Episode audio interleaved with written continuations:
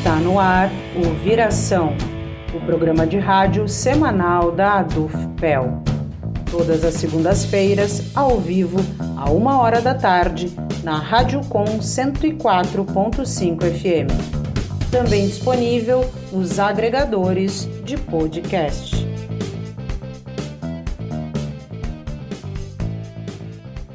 Boa tarde, eu sou Gabriela Vensky e hoje recebo aqui a diretora da Faculdade de Medicina e coordenadora da Cuidativa, Centro Regional de Referência em Cuidados Paliativos da UFPEL, Julieta Frippe, para falar sobre cuidados paliativos. Julieta, boa tarde, seja bem-vinda ao programa Viração e, primeiramente, eu gostaria que tu te apresentasse para os nossos ouvintes. Boa tarde, Gabriela. Obrigado pelo convite e participar desse programa e é, convite feito pela então o programa Viração da Dufpel, né? É um prazer estar aqui com vocês. É, então, vou começar me apresentando. Meu nome é Julieta Carriconde Frippe. É, eu sou médica paliativista. Já atuo em cuidados paliativos desde 2005 Atualmente também estou diretora da Faculdade de Medicina da UFPEL, que possui três cursos, Medicina, Terapia Ocupacional e Psicologia, e coordeno a Cuidativa, né, que é um centro de referência regional, né, de cuidados paliativos aqui num, em um dos prédios que está, então, que pertence à Faculdade de Medicina da UFPEL. Julieta, tu poderia nos explicar o que são os cuidados paliativos e o que eles objetivam? Então, cuidados paliativos, né, o conceito vem da Organização Mundial da Saúde, né, que é uma estratégia que visa melhorar a qualidade de vida de pessoas que apresentam doenças que ameaçam a vida. Deve ser ofertado o mais precocemente possível em toda a trajetória de uma doença ameaçadora à vida, atentando, né, a cuidar das pessoas na sua integralidade, ou seja, cuidar dos aspectos físico, emocional, social e espiritual, cuidando da pessoa adoecida e também dos seus familiares, estendendo a fase do luto. Então, a, o objetivo é, a partir desse conceito bastante ampliado, é cuidar da pessoa que está passando por um processo de adoecimento, né? E a gente tem que ter consciência de que os cuidados paliativos ele não, não deve ser ofertado só no, quando a pessoa está em finitude da vida. Também deve, mas o principal é ofertar essa estratégia desde o momento do diagnóstico de uma doença ameaçadora à vida que muitas vezes tem uma trajetória muito longa, outras mais precoce, né, em função da doença de, de base. E quais são os quatro pilares dos cuidados paliativos? Então, ah, quando a gente fala em cuidar de uma pessoa, né, não existe nenhuma pessoa igual a outra, é digital, né? As pessoas são únicas. E quando a gente pensa em cuidar de uma pessoa que ela é única, ela tem toda uma história de vida, não importa a idade que ela tem, ela tem um histórico de nascer, crescer, né, viver na sua infância, adolescência, fase adulta, fase, né, de idosos, e a gente tem certeza que as pessoas não são umas iguais às outras, mesmo que tenha a mesma doença, a mesma idade, às vezes o mesmo sexo, as pessoas são diferentes. Então a gente tem que cuidar dela na sua integralidade. E a primeira coisa, assim, quando a gente é procurado, né, para para atender uma pessoa com necessidade de cuidados paliativos, essa pessoa normalmente vem com muito sofrimento para o serviço, né? Ela tem uma carga de sintomas muito grande causado pela doença e às vezes pela doença, pelo tratamento e outras doenças que ela possa ter, né, também associada a essa situação mais aguda. E a gente precisa aliviar esse sintoma. Então, um dos pilares é controlar sintomas, né? Então, não só sintomas físicos, mas também psicológicos, eh, sociais e espirituais. Então, esse é o primeiro pilar. Bom, se a gente vai precisar cuidar dessa pessoa nas quatro dimensões, nós vamos precisar ter o quê? Uma boa comunicação. Então, esse é o segundo pilar fundamental dos cuidados paliativos, que é a, a comunicação. A gente precisa entender que o, a pessoa ela é o centro do cuidado. Então, é projeto terapêutico singular e a gente precisa ouvir, muitas vezes mais do que falar, ter uma, uma boa comunicação, e existem ferramentas, inclusive, que ajudam a gente a, a melhorar a nossa comunica, comunicação com as pessoas, com, com as pessoas em adoecimento. Eu sou professora aqui da, da Faculdade de Medicina, da disciplina de cuidados paliativos, e quando os, os nossos alunos né, passam aqui na cuidativa, a gente tem que dar uma aula, é importante dar essa aula de comunicação, porque é muito comum, né, as pessoas chegam com um diagnóstico de uma doença grave, e é, a primeira vez, a pessoa não entende muitas vezes o que, que, tem naqueles exames, às vezes ela vem com um encaminhamento que o médico outro não explicou direito o que, que ela tinha, então a gente precisa, primeiramente, ouvir e saber qual é a situação, como, o que, que trouxe ela né, na consulta e o que, que ela sabe sobre essa situação é, mais séria. Então, a comunicação ela é fundamental, porque vai chegar um momento, a hora que a pessoa souber o que, que ela tem, e ela pode dizer assim, não, mas eu não quero saber detalhes, eu quero que fale para minha filha, eu quero que fale para meu marido, eu quero que fale para minha esposa. Então, é muito de cada paciente, né, de cada pessoa. Então, a partir do momento que ela começar a dizer coisas, a gente vai direcionando a comunicação como se fosse é, em doses, né? Não é numa única consulta que a gente vai dizer, olha, você tem uma doença grave, a sua sobrevida é de torno de um mês, né? Vai fazer tal e tal tratamento, falar tudo de uma vez só. Isso, isso às vezes não não garante uma boa qualidade da pessoa. Então a gente precisa ir, respondendo as perguntas de acordo com aquilo que a pessoa quer saber. A e escuta aí, e a comunicação são muito importantes nesse processo, então. Sim, que eu sempre digo que tem mais ouvido que falar muitas vezes nesses, nesses, primeiros momentos, né? Que a pessoa precisa falar, e é muito comum que a pessoa não tenha canal de comunicação, muito comum, né? não tendo espaço para isso, e às vezes tu tem que ter, inclusive, um espaço apropriado, um lugar mais né, reservado, tem que sentar, olho no olho, que é muito comum, às vezes, no hospital, o paciente está deitado, naquela posição horizontal, né? Na cama, e o profissional chega e dá uma notícia em pé, em pé, e a pessoa deitada, então já tem uma relação vertical ali, né? E gera pouco vínculo. Então, tudo isso é importante a gente atentar na hora que a gente pretende gerar algum vínculo e, e minimizar o sofrimento das pessoas em cuidados paliativos. Então, a, a comunicação é fundamental, que vai chegar um momento que vai ter que se decidir sobre o que fazer dali para frente, né? E que envolve, que tem uma outra um braço né, na comunicação que chama diretivas antecipadas. Então, a pessoa, ao saber o que ela tem, ao saber o, o prognóstico, né, o tempo de vida aproximado e quais são as, as possibilidades terapêuticas, ela pode decidir, né, se quer uma coisa ou se, se quer outra, se, é, se quer por um caminho, se quer ir para o hospital, se quer ficar em casa, quem que ela, quem que ela quer que tenha na volta dela, os familiares, os, até os pets, né, então são muitas coisas que têm que ser decididas ao longo da trajetória. Então, a comunicação, ela é fundamental. O outro pilar é a, relação com a família, né? Então, com os cuidadores, com os famílias, que normalmente os, familiares que são os cuidadores mais próximos, né? Então, poder é, dialogar com essas pessoas, né? De forma franca, para evitar, inclusive, uma coisa que se chama, que a gente usa muito na, na, na dimensão emocional, que se chama conspiração do silêncio. Então, muitas vezes, o profissional sabe o que o paciente tem, o familiar sabe e não quer que conte. E aí o, a pessoa, a pessoa ela acaba sendo ficando no segundo plano. Quem decide tudo por ela é a família e é, e é a, a equipe. Por outro lado, na abordagem é, familiar, a gente tem que observar o, o, sofrimento também dos cuidadores, né? Porque é, hoje em dia as pessoas, as famílias estão cada vez menores e, e tem situações em que tem um único cuidador para cuidar da pessoa 24 horas por dia, né? Te dar um exemplo, pessoas idosas que têm demência, por exemplo, né?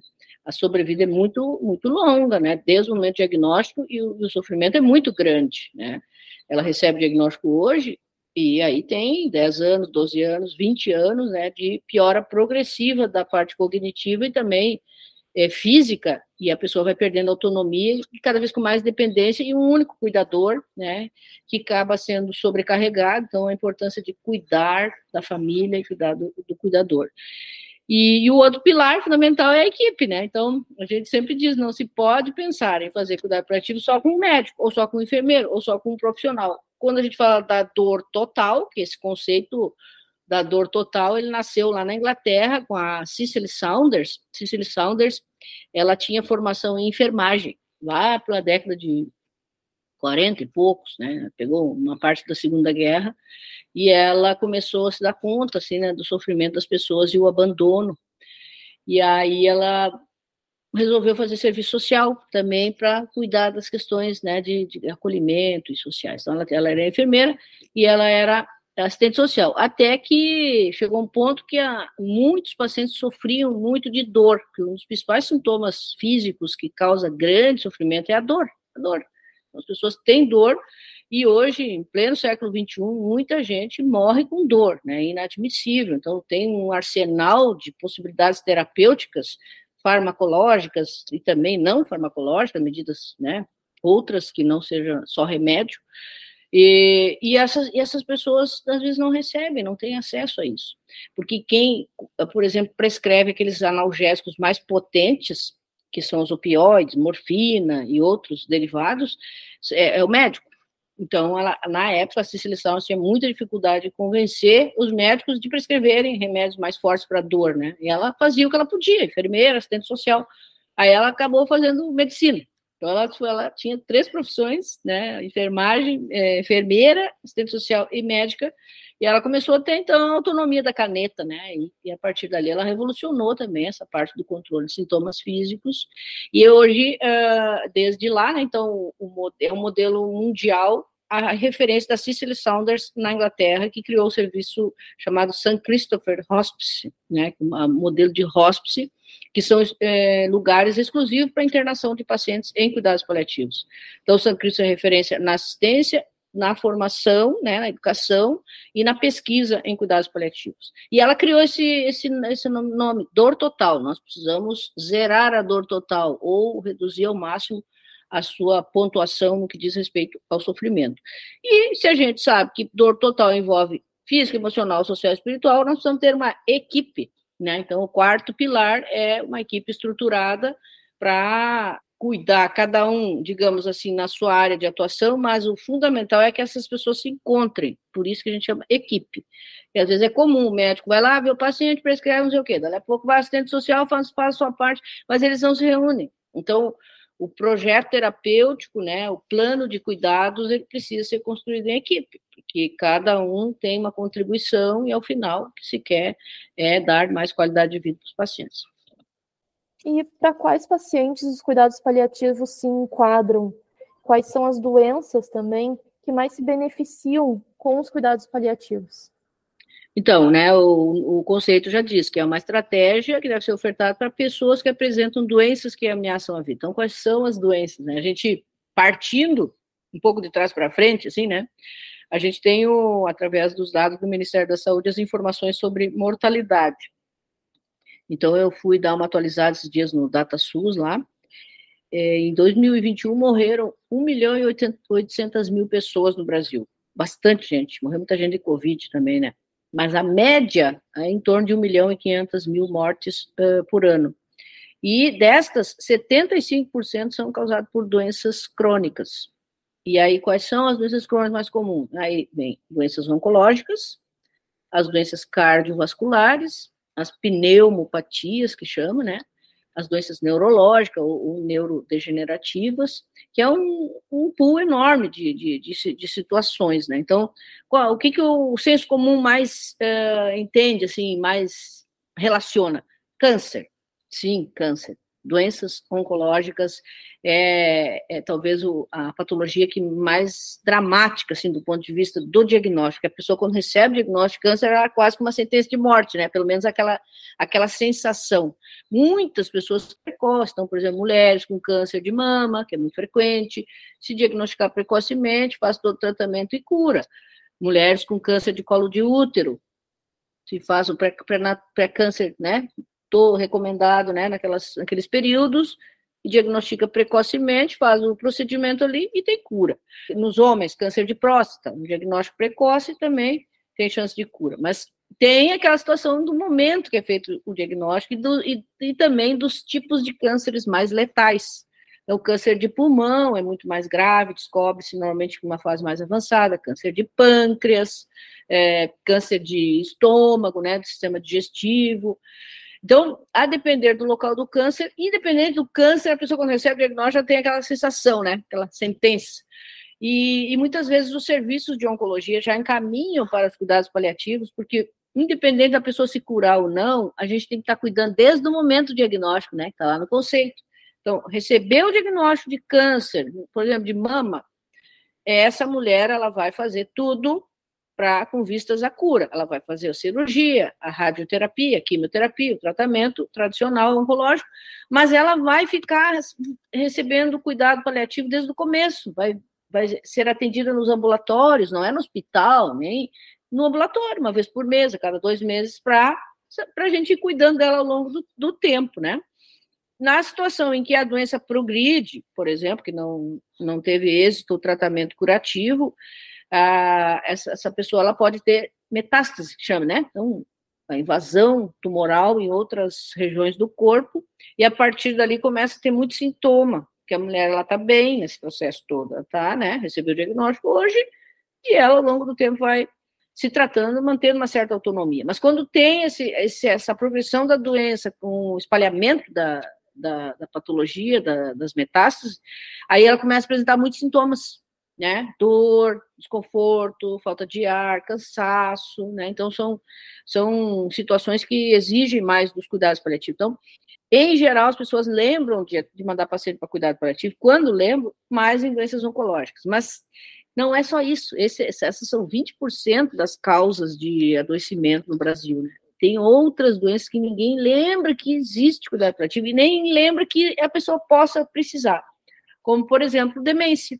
Né? Então, nós temos, o Brasil, nós temos uma transição demográfica, as pessoas estão vivendo mais, temos aí uma média, expectativa de vida em torno de 73, 75 anos, estão vivendo mais e, portanto, desenvolvem mais doenças crônicas, carga de doenças crônicas. E uma das doenças que está, assim, uma curva de pico, assim, né, exponencial, são as demências, né, e o Brasil não está preparado, não está estruturado, sistemas de saúde não estão preparados para essa avalanche de pessoas com diagnóstico de, de demência, porque a, ao receber esse diagnóstico, a pessoa tem só lapsos de memória, né, esquece das coisas e tal, e ao longo que a doença progride, ela não pode ficar nunca mais sozinha, porque ela pode se sofrer um dano a si própria e também aos outros, né? Então tem que, ter, tem que ser cuidado ao longo de toda a trajetória. Então, demências, doenças neurodegenerativas, então câncer neurodegenerativo. E aí vem as doenças que a gente chama as, as patias, né?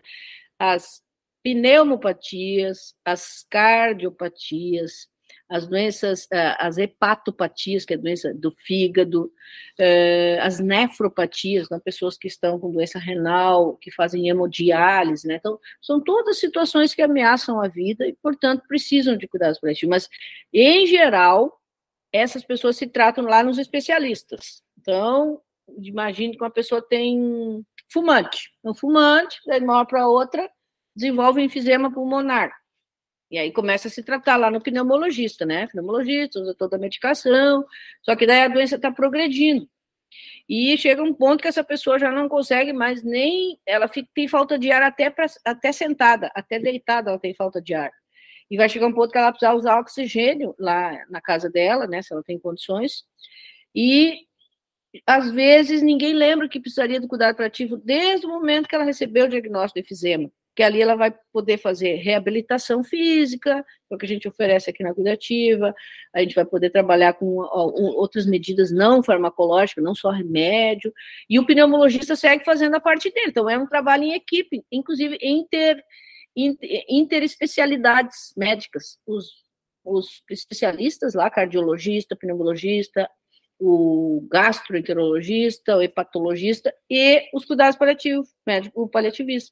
E aí vai se trabalhando ao longo do tempo. Então, é um mar de, de, de situações que as pessoas geral, geralmente não são identificadas. Teve, há uns anos atrás, uma pesquisa aqui em Pelotas, que eu fui orientadora de uma enfermeira que trabalha no hospital escola. Então, ela tem umas ferramentas que a gente aplica para identificação de pessoas com necessidade de cuidado paliativo. Tem lá os scores lá, né? E aí, então, ela aplicou na, nos leitos de clínica médica, que são os leitos daqueles pacientes que chegam no pronto-socorro e são encaminhados para o hospital, né? Para ver se, dentro dos critérios, quem tinha indicação de cuidado paliativo. Mais de 50%, 50 e poucos por cento, tinha indicação de cuidado paliativo.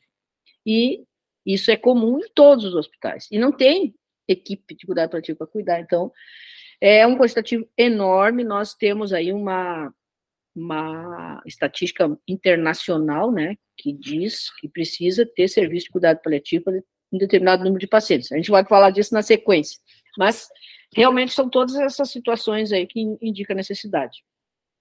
Os cuidados paliativos exigem o prognóstico médico de quantos meses de vida? Não, isso é vari muito variável. Né? Isso é muito variável. A gente tem a, indicadores, né? tem umas, umas escalinhas que a gente utiliza para ter ideia de sobrevida. Então, se eu estou cuidando de um paciente e ele começa a piorar, apesar de estar com todo o remedinho dele certinho, né, para a doença de base, que a gente chama, né, está lá com o remédio do coração, ou do remédio do pulmão, a diálise, e tá, mesmo assim ele está piorando, né, ele está perdendo mais a capacidade funcional, ele fica mais só na cama, ele não tem mais apetite, né, tá mais apático. Então, isso já caracteriza a finitude, né, que tá, tá a doença está progredindo e, e a sobrevida é menor. E aí tem umas escalas que a gente aplica para calcular se a sobrevida provável a partir daqueles scores ali é de três meses ou de seis meses. Então, na fase final, né, que é mais lá no final, a gente tem condição de mais ou menos prever a, o tempo de vida da pessoa a partir da doença que ela tem. E tendo isso na mão, ó, três meses ou seis meses, a gente precisa daí aprofundar a parte da comunicação e até dos desejos, porque as pessoas, eu pelo menos, eu não sei tu, mas eh, no geral as pessoas desejam ficar em casa. Elas querem ficar com a sua família, com os, com seus, né, com seus espaços é, de apego, né, de toda uma história de vida. E elas preferem isso do que ir para o hospital. Então, uh, muitas vezes a, a, a, equipe, a equipe não, o familiar e o próprio paciente perguntam para os profissionais, para os médicos, principalmente, o que, que vai mudar aí para o hospital, né? E aí isso é, um, é, uma, é uma, acontece uma grande dificuldade aí, porque muitos profissionais têm dificuldade de dizer, olha, se você for para o hospital, para a UTI, não, não vai mudar nada, assim, em termos de tempo de vida, não vai, não vai ter ganho de qualidade de vida. Então, Talvez nós tenhamos que melhorar o, o, cuidado no lugar que a senhora deseja ficar. Prefere ficar em casa, então nós temos que ter uma equipe para ir lá. Não, também não pode deixar a pessoa abandonada, né? porque ela vai precisar muito da equipe na fase final. Então, vai precisar dos insumos, desde remédios para alívio da dor, de falta de ar, até os manejos não farmacológicos, fisioterapia, terapia ocupacional, psicologia, serviço social. Então, todas as medidas para garantir o atendimento dos desejos dessa pessoa. Então, o prognóstico é muito variável. Então, se eu pego uma pessoa, recebo uma pessoa hoje com diagnóstico de uma doença grave, como, por exemplo, demência, a gente sabe que serão anos desde o momento do diagnóstico. Mas ela está lá na. que a demência ela tem, ela é dividida em quatro fases, né? A inicial, a intermediária, a avançada e a final. Então, quando ela está lá na fase final, a gente já sabe ali, ó, três meses, seis meses, aí já tem uma ideia de prognóstico de sobrevida. Além da dor que tu já até comentou aqui, que outros problemas essas pessoas que necessitam de cuidados paliativos costumam também enfrentar? Na dimensão física, né, a dor é um dos principais sintomas que causa sofrimento. Mas tem outros sintomas físicos que, que talvez um deles cause mais sofrimento que a própria dor, né? É difícil comparar, mas é tão, tão importante quanto que é a falta de ar.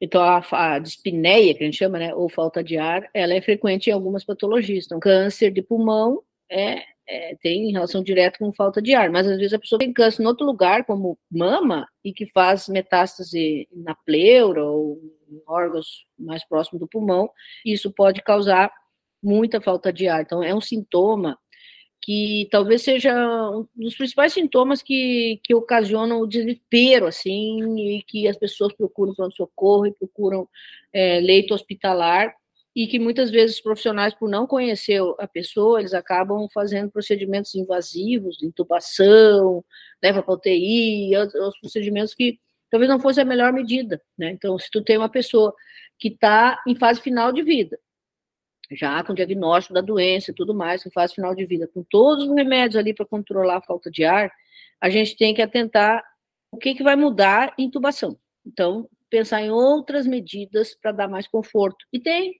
remédios que podem ser utilizados tanto na veia quanto na via subcutânea, tem a possibilidade de oxigenoterapia é, domiciliar, a depender da causa da falta de ar, a própria fisioterapia, conforto, posicionamento no leito, na poltrona, então, são medidas importantes. Então, dor, falta de ar, vômito, né? Então, se tem doenças que causam obstrução do, do trato gastrointestinal, do intestino, ali da região mais inicial do intestino, isso pode ocasionar muito vômito, né? Então, a pessoa, ela perde, por exemplo, a, a condição de poder se alimentar pela boca, e a necessidade de passar, às vezes, uma sonda até para aliviar o vômito, e ou sondas lá para baixo para não, não ter vômito. Então, são sintomas que causam bastante desconforto. Mas tem é, os outros que a gente monitora, como, por exemplo, prisão de ventre, que causa também bastante sofrimento em fase avançada, a, a astenia ou cansaço, então a pessoa ela está bem e daqui a pouco ela tem, ela desenvolve astenia porque ela perde cansaço, ela perde força muscular.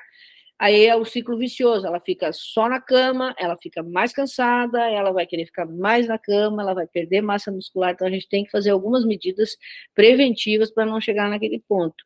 E a falta de apetite, né? Então, as, as pessoas, é, talvez é o primeiro indicador, assim, principalmente as mães, quando percebem as crianças que têm alguma doença mais séria, né, perde apetite, já é um sinal de alerta, né, porque comer é relacionado diretamente à vida. Isso na dimensão física, mas depois vem as, as outras dimensões, na emocional, né, a, a ansiedade, depressão, então são sintomas que aparecem, a pessoa recebe o diagnóstico de uma doença, tem inclusive um livro do, do, a outra Outra grande referência mundial, além da Cicely Saunders, se chama Elizabeth Kluger-Ross. Ela era americana, já morreu, psiquiatra, né? E ela estudou muito essa coisa da dimensão é, psíquica, né? E ela traz ali as fases do luto. Então, uma pessoa que recebe hoje o diagnóstico de uma doença grave, a tendência inicial é negar, né?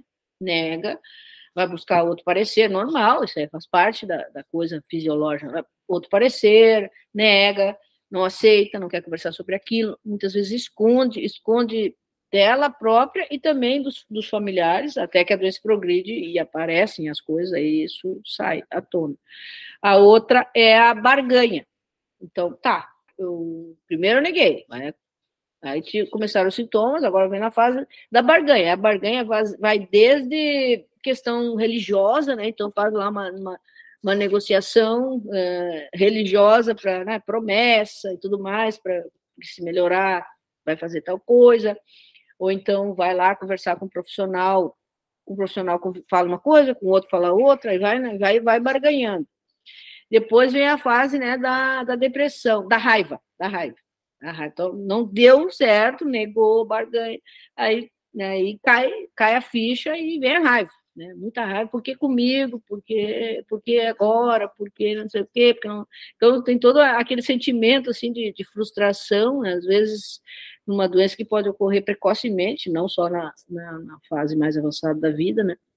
E aí vem essa, essa fase do luto. E depois a depressão, né? Que realmente a pessoa fica muito mal, se deprime, se dá conta que não, não tem, não reverte mais. E ao final ela aceita.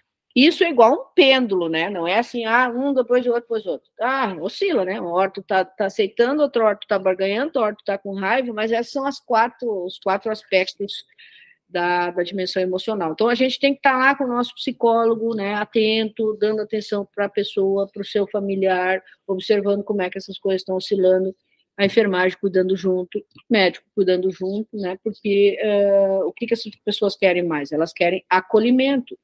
Já agora não tenho mais nada para fazer pela senhora, a senhora procura tal profissional. Quer dizer, é, agora é a hora de ter muito mais para fazer, né? Então, na dimensão emocional, a gente tem que estar tá tentando é, esses aspectos da ansiedade e da depressão. E depois, né, o que causa sofrimento também na, na dimensão espiritual, né? O sentido da vida, o, a busca pelo transcendente, né? Então, são coisas que a gente precisa estimular. Nem sempre a pessoa que tem. Todo mundo tem espiritualidade, não precisa ter religião para ter espiritualidade. Então, a gente precisa estimular muito aquilo que faz a pessoa se sentir bem dentro da, da dimensão espiritual. E o sofrimento social, né? Então, tu imagina uma pessoa que é provedor daquela casa, né? A renda da casa depende daquela pessoa. Aí ela adoece. Ela adoece, já tem filhos pequenos, outras pessoas que dependem dela, né? E de uma hora para outra recebe diagnóstico e fica sem condições de trabalhar ou de ter algum tipo de renda. Então, esse sofrimento social é muito intenso. O acesso a, a coisas básicas, ao alimento, à casa, à dignidade de, de transitar, de ir para outros lugares, que acaba que se inviabiliza quando entra a questão da, da renda, né? E no aspecto social também acontece, em algumas situações, o isolamento. Pessoa antes tinha uma rede de amigos, rede familiar, muita festa, muitas atividades e tal, e ao receber o diagnóstico acontece muitas vezes um isolamento, a pessoa se isola e os outros também não querem mais se aproximar, né? Então isso a gente tá, tem que estar tá tentando também que causa grande sofrimento. Eu queria saber é se esses familiares, eles também entram nessas mesmas fases do luto junto com a pessoa e se eles negam também a doença. Sim, é, é bastante comum. É, isso é bem frequente nos, quando, quando a doença acomete crianças. Cuidados paliativos em pediatria, né? É muito comum a negação, né? Os pais, eles sofrem muitas. Todas essas fases que eu, que eu falei para ti acontecem, né? Com com muito mais destaque, né, para todas as fases, né, a negação, que é o, o, ciclo fisiológico normal das pessoas, né, que os pais morrem primeiro que os filhos. E quando isso se inverte, né, causa grande sofrimento. Então, é muito frequente. E os familiares, a gente muitas vezes precisa identificar ali na, naquele núcleo familiar quem, quem, quem é que tem o papel de que lá dentro, no, no contexto do cuidado. Quem é que o paciente se identifica mais? Quem é aquele que está afastado, que daqui a pouco tem que chamar para ajudar a contribuir? E nessa, nessa situação, quem ajuda muito são os assistentes sociais. Aqui a gente tem o um grupo chamado Grupo de Cuidadores, né? Então, tem um momento que o, que o familiar vai vir para o grupo junto com outras pessoas para falar dele mesmo. Inclusive, tem escalas que avaliam a sua sobrecarga. Então, são momentos importantes, né, porque é para tirar dúvidas sobre o cuidado, mas também para poder falar do seu sofrimento. E depois tem até a fase do luto também. Tem, nós temos grupo de enlutados, que as pessoas né, que acabaram de perder seus entes queridos possam participar desses grupos para dividir suas, suas dores, né. E eu queria saber se os cuidados paliativos fazem parte hoje da estrutura do Sistema Único de Saúde, o SUS, e por que, que é tão importante que eles façam. Então, é, não fazem parte. É, o que tem no Brasil hoje são experiências pontuais. Tem uma, um observatório que chama Observatório é, Internacional de Cuidados em Final de Vida, que classifica os países, é, é como se fosse um ranqueamento, né? Classifica é, de acordo com a oferta de cuidados paliativos. Então, vai do 1 até o 4B, sendo que o 1 não tem nada e o 4B cuidados paliativos capilarizados em todos os, os, cenários de cuidado daquele país. Exemplo, na África é um, quase todos os países lá não tem nada de cuidados paliativos. Nos países da Europa, Austrália, Estados Unidos, Canadá, tem experiências já de política de espalhada por todo o Brasil, por todo o país, e aí está dentro do, da classificação 4A. Então, o Brasil está no meio do caminho disso, está na, na 3A, ou seja, tem, tem provisão isolada, lugares que tem cuidado coletivo, porque nem é cuidativa que aí tem alguns, algumas experiências em outros estados. Ao todo, o que a gente tem, mais ou menos mapeado, é em torno de 250 serviços no Brasil, desde serviços hospitalares, atenção domiciliar, ambulatórios, alguma coisa pouca, assim, tipo unidade de dia, ah, alguma experiênciazinha eh, na atenção primária, e isso representa 10% da necessidade, porque lá na classificação 4A, diz ali que tu tem que ter 1 a 1,49 equipes por 100 mil habitantes.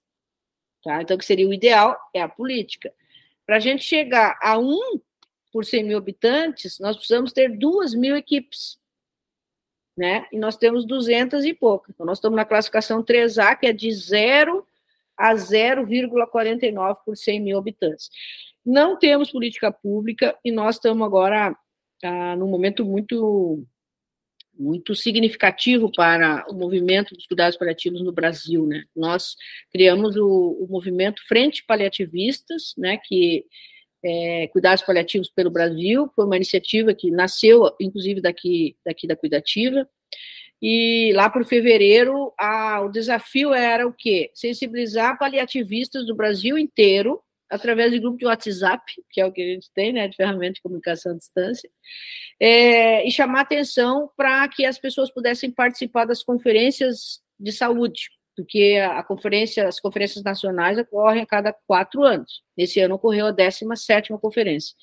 E ela, ela é ascendente, ou seja, tem as conferências pré-municipais, as municipais, estaduais e a nacional. Então, as coisas começaram lá para fevereiro e a gente lançou esse desafio né, de construir uma proposta unânime, única para todo o Brasil, para que as pessoas pudessem participar das conferências já defendendo aquela proposta. Também criamos uma identidade visual, que é a cor laranja, para chamar atenção, a logomarca, né, que da frente paliativista, que tem o símbolo é uma borboleta, com o mapa do Brasil no meio, e construímos uma proposta, que todo mundo, é, tipo, copiou aquela proposta para defender nas conferências e discutimos a metodologia para que, que as pessoas convencessem os delegados de que isso importa. Bom, por que que importa? Por quê? Porque 75% morrem doenças crônicas, porque as pessoas ficam empilhadas nas macas de pronto-socorro em grande sofrimento, as pessoas sofrem por dor, porque as pessoas morrem mal, porque o Brasil, no ranqueamento internacional que foi feito, está na, 70, na posição 78 em termos de qualidade de morte. Então, tem muitos argumentos para defender. Então, a gente organizou tudo isso e a proposta era a seguinte: implementar a política nacional de cuidados paliativos integrada às redes de atenção à saúde e como componente de cuidado na atenção primária através da, da estratégia de saúde da família. Então, as pessoas defenderam em todas as regiões do país essa proposta, nas conferências municipais. Tínhamos um grupo de WhatsApp com mais de 1.100 pessoas. Depois, na etapa estadual, que foi lá por maio, todos os estados, as pessoas participaram defenderam, aprovaram a proposta e, ao mesmo tempo, elegendo delegados, né? E no meio do caminho, lá por maio, também ocorreu a, a organização da Conferência de Saúde definiu que poderiam se realizar conferências eh, nacionais temáticas. E aí nós decidimos fazer uma conferência livre nacional de cuidados paliativos temática, né? E a nossa conferência foi de mais de 100 conferências, a segunda que mais botou gente, né? Então nós tivemos cerca de 6 mil inscrições, 2.600 participações na, na conferência, que foi no Brasil inteiro no mesmo, ao mesmo tempo, ela foi híbrida, né? Então tinha 20 polos, cada polo se organizou ou presencial, ou online, ou híbrido, né? E cada polo recebeu uma proposta relacionada a cuidado paliativo, né? E aí cada um tinha que discutir de forma mais aprofundada aquelas propostas. Então, Nisso tudo, a gente conseguiu é, é, eleger mais delegados e chegamos na Conferência Nacional em julho com 30 delegados. Foi a, a, a, rede temática que mais colocou delegados de um único tema, assim, né? Lá na conferência que tinha mais de 3 mil pessoas. E nós chegamos com aquela energia lá do, dos laranjinhas, que o pessoal brinca, né? Também lutando para defender isso aí em todos os eixos, que eram quatro eixos na conferência e aprovamos essa proposta como diretriz nos quatro eixos na conferência. Então, teve êxito assim, total no, do ponto de vista do controle social, e imediatamente, na sequência, o, o, o, Conselho Nacional encaminhou um relatório com as principais propostas a ser implementadas na, pelo Ministério da Saúde, e a nota estava lá. E, em paralelo, logo ali começou a, o Brasil Participativo, né, que é um, é uma modalidade de participação que o governo federal estabeleceu esse ano, onde as pessoas poderiam cadastrar propostas no seu CPF, né? E essas propostas seriam votadas por áreas. Então, tem, tinha umas 20 áreas ou mais, assim, uns 40 áreas, acho que é. E a área da saúde, então, a gente cadastrou essa proposta, a mesma proposta. Cadastramos lá e começamos a pedir voto no Brasil inteiro, movimento, porque era votação online, né? E aí conseguimos 11 mil 11.400, alguma coisa, uh, votos. Então, conseguimos garantir ali no Brasil Participativo o quarto lugar de 1.225 propostas, ficamos em quarto lugar. E essa proposta foi para o plano plurianual, que é onde a gente queria chegar. Que, indo para o plano plurianual, 2024 a 27, garante o quê? Financiamento, orçamento, né? Então, tivemos é, em nove meses, quando a criança foi gestada, hum, conseguimos, né, demarcar fortemente no controle social lá, como movimento social nas conferências, e também no Brasil Participativo, que é outra forma de participação popular. E foi para o plano plurianual, então a gente está agora, nesse momento, à frente paliativistas, né? Eu faço parte da comissão executiva, em diálogo com os atores gestores do Ministério da Saúde, para saber quando é que vai sair a política. Então, a, o Ministério da Saúde já está, né? Avançando na discussão com tripartite, que chama com conselhos de estaduais de saúde conselhos municipais de saúde, para aprovar uma publicação de uma portaria ainda esse ano, né, para que a política possa ser implementada em 2024. Aí eu sempre digo assim: a criança levou nove meses para nascer, bem gestada. Agora nós temos que cuidar dessa criança. Então, nós estamos agora, já criamos um, um observatório, né? Tivemos um selfie, que é uma fotografia mais ou menos do serviço, e agora a gente está fazendo um, gerando um, um observatório para diagnosticar a fundo todos os serviços que temos no Brasil, e esse observatório terá a característica também de monitoramento, porque o objetivo final é o quê? Cuidar da criança desde que nasce e não abandonar ela das demandas que ela tem. Então, hoje tem serviço de tudo que é espécie no Brasil, porque como não tem financiamento, os serviços que existem hoje é por muita teimosia, né? Teimosia de, de gestores que acham que isso é importante para qualificar o cuidado, de profissionais que, que se identificam com essa causa, que se especializaram nisso, né? Então, é muito diverso, muito heterogêneo isso. Imagina num Brasil de 220 milhões de habitantes.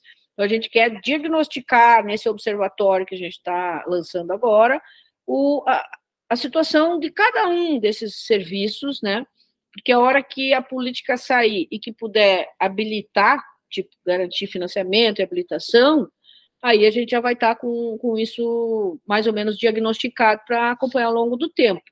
E nós estamos defendendo, nós aqui, Frente Paliativista, e também, especialmente pela nossa experiência cuidativa, que o Brasil possa implementar isso aí através de centros de referência parecido com o nosso, no Brasil inteiro, a partir de contingente populacional, e que esses centros tenham também a função de fazer formação. Então, se nós estamos aqui na Cuidativa, a gente pertence a uma região de 20 e poucos municípios. Esses municípios pequenos aqui da volta, que não sabem fazer cuidado ativo, que não sabem o que é, a gente vai ter que fazer formação. Todas as cidadezinhas, né, vai ter formação para os profissionais que atendem os usuários do seu município, porque a hora que ele tiver uma situação de uma doença mais avançada, que ele possa ficar no seu hospitalzinho lá da cidade, que possa receber a medicação adequada, que possa ficar em casa, inclusive, sendo bem cuidado, né?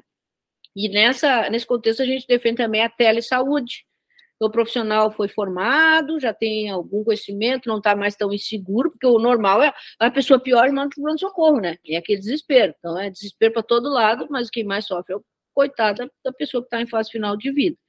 Então, já tendo a formação, entendendo a trajetória da doença, esse profissional pode ter uma intercorrência. Ah, esse paciente está com uma dor insuportável, a medicação que eu tenho aqui não é suficiente, o que, que, eu posso fazer, qual é a dose? Então, nós temos esses centros de referência, eles têm que estar tá dando respaldo para de telesaúde também, sabe? Então, essa, nós estamos muito felizes, nós, que eu digo já cuidativa e, e toda a frente paliativista que é, a coisa vai andar e, felizmente, o governo se deu conta, né, que a pressão de baixo para cima, ela veio para respaldar a questão do financiamento, e habilitar isso no Brasil inteiro.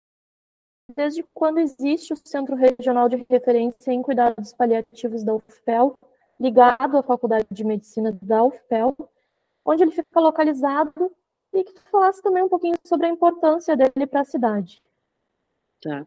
Então, uh, nós estamos aqui sediados uh, desde 2016, né, mais intensamente a partir do início de 2017, é, fica localizado na, na Laneira, uma antiga fábrica de lãs, né, que, que existiu aqui lá para a década de 50, o apogeu, assim, da, da Laneira, empregou muita gente aqui no coração do bairro Fragata, que tem cerca de 100 mil habitantes, né, e aí três prédios aqui da Laneira foram destinados para ser o nosso centro de referência em cuidados paliativos.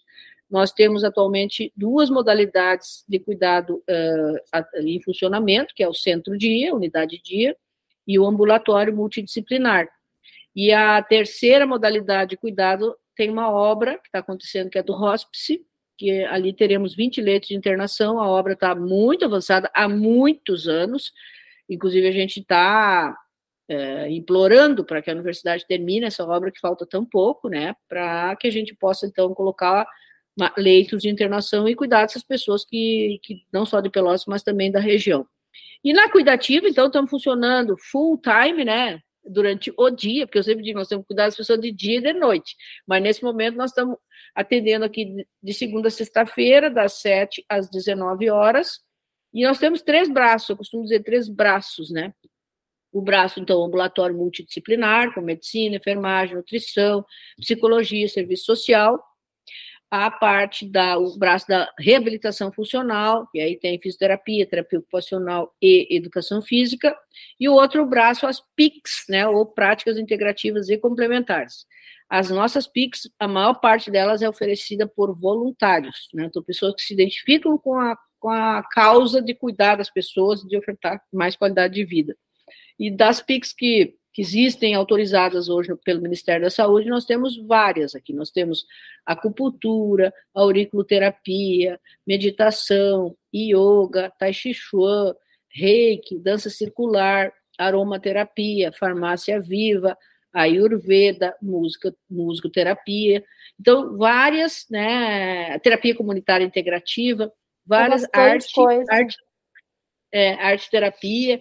Então, muito rico, assim, a gente está muito feliz em, em poder entregar para a sociedade um, um, cuidado, né, público, né, para garantir que as pessoas possam se sentir com mais dignidade, que possam ser sujeitos do seu próprio processo de cuidado, serem protagonistas, né? Então as pessoas não vêm aqui só para pegar receita, elas passam, elas passam horas aqui fazendo várias atividades, desde academia, dança, arte, vão lá para a mata, porque nós temos um projeto da mata sensorial cuidativa.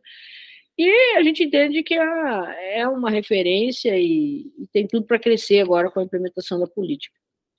E como chegam as pessoas para serem atendidas pela cuidativa? Quantas vagas são disponibilizadas? Quais são os critérios? Como é um serviço de referência, né, as pessoas são encaminhadas pelos serviços que atendem pelo público, né? Serviços públicos, pelo SUS. Então, os pacientes podem ser encaminhados aos hospitais quando recebe alta, né? Eles vêm com encaminhamento para cá, pelas unidades básicas de saúde, e aí quem regula é a Secretaria da Saúde, né? A gente tem alguns, algumas unidades básicas de saúde que são da FAMED, e aí esses pacientes recebem encaminhamento e vêm direto para cá. Também os ambulatórios especializados, como, por exemplo, oncologia e, e outras especialidades que são vinculadas à FAMED, os pacientes recebem encaminhamento por ali. E aí, ao ingressarem aqui, a depender do motivo do encaminhamento, ele consulta com diferentes profissionais aqui dentro. E tem muitas coisas que essas pessoas podem fazer sem mesmo estarem agendadas, que a gente chama de das as práticas abertas. Então, a gente tem como um cardápio, assim, ó, toda quarta-feira de tarde que tem que qualquer pessoa pode vir. Dança circular, às quatro horas da tarde, a pessoa pode vir, dança circular. Toda, sendo, tendo mais de 60 anos de idade, toda sexta-feira, a partir das duas horas, a tarde toda, com o pessoal da terapia ocupacional, trabalhando essa parte do, do cuidado dos idosos, dos idosos e reabilitação. Segunda de tarde, tem o pessoal da arte terapia, então pode vir toda segunda de tarde. Quinta-feira tem a farmácia Vitor, é um cardápio assim, de possibilidades. Quem quiser vir aqui perguntar, estamos né, abertos. E a última pergunta, agora para a gente encerrar a nossa entrevista, é se os médicos são preparados e formados para curar os doentes. Como é trabalhar em uma especialidade que, na maioria das vezes, não tem a menor perspectiva de cura? E existe alguma preparação para essa especialidade? Boa pergunta, né? Na verdade, a medicina, no geral, né, tradicionalmente tem muito aquela ideia de que as pessoas, que os médicos curam, né, que as pessoas se curam das suas doenças. Mas a gente sabe que não, na verdade, são, são 75% das pessoas morrem por doenças crônicas, portanto, são situações em que a pessoa convive com elas, né? Tem uma doença crônica e convive com essa doença em diferentes trajetórias e tempos, mas bem tratada, bem controlada, garante uma sobrevida de muitos anos, a depender da, da patologia. Mas curar é muito difícil. É muito difícil. Então, a cultura implantada normalmente nos currículos de medicina traz muito essa, essa via do, do curar, né? E a gente vem é, defendendo, e agora vem, vai aumentando, está aumentando, a importância de ter na, na grade curricular, não só da medicina, mas de todos os cursos da área da saúde, esse conteúdo, esse tema dos cuidados paliativos, porque deve ser trazido para as pessoas na fase de graduação, na sua formação.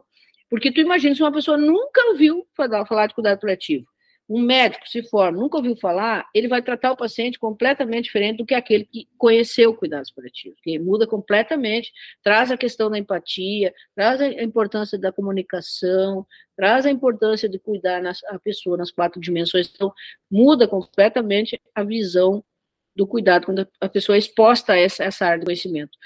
Até o ano passado, a gente tinha aí menos de 10% né, as informações que nós temos que menos de 10% das faculdades de medicina têm cuidado paliativo na grade curricular. Então, tem muito que percorrer e saiu uma lei no ano passado dizendo que isso tinha que ser implementado. Então, eu acho que daqui para frente vai aumentar bastante e aí nós teremos, com certeza, pessoas mais sensíveis ao cuidado, né? Curar às vezes, cuidar sempre. Bom, o programa Viração chegou ao fim. Hoje nós conversamos com a diretora da Faculdade de Medicina e coordenadora da Cuidativa, Centro Regional de Referência em Cuidados Paliativos da UFPEL, Julieta Frippe. Julieta, muito obrigada aqui pela tua presença. Uma boa tarde. Eu que agradeço. Estamos à disposição. Um grande abraço. O Viração é o programa de rádio semanal da Associação dos Docentes da UFPEL, a do UFPEL, seção sindical do Andes Sindicato Nacional. Vai ao ar todas as segundas-feiras, à uma da tarde, na Rádio Com 104.5 FM. Você também pode ouvir o Viração a qualquer hora nos agregadores de podcast e no site da UFPEL. O programa é apresentado e editado pelas jornalistas Vanessa Silveira e Gabriela Vence. A coordenação é da diretoria da DUFPEL, biênio 2023-2025. A música que você está escutando é Welcome to the Show, de Kevin MacLeod, uma trilha de direito livre disponível em filmemusic.io. Para mais notícias, acesse adufpel.org.br e arroba adufpel no Instagram, Twitter e Facebook. Se tiver alguma sugestão de pauta, escreva para imprensa.adufpel.org.br.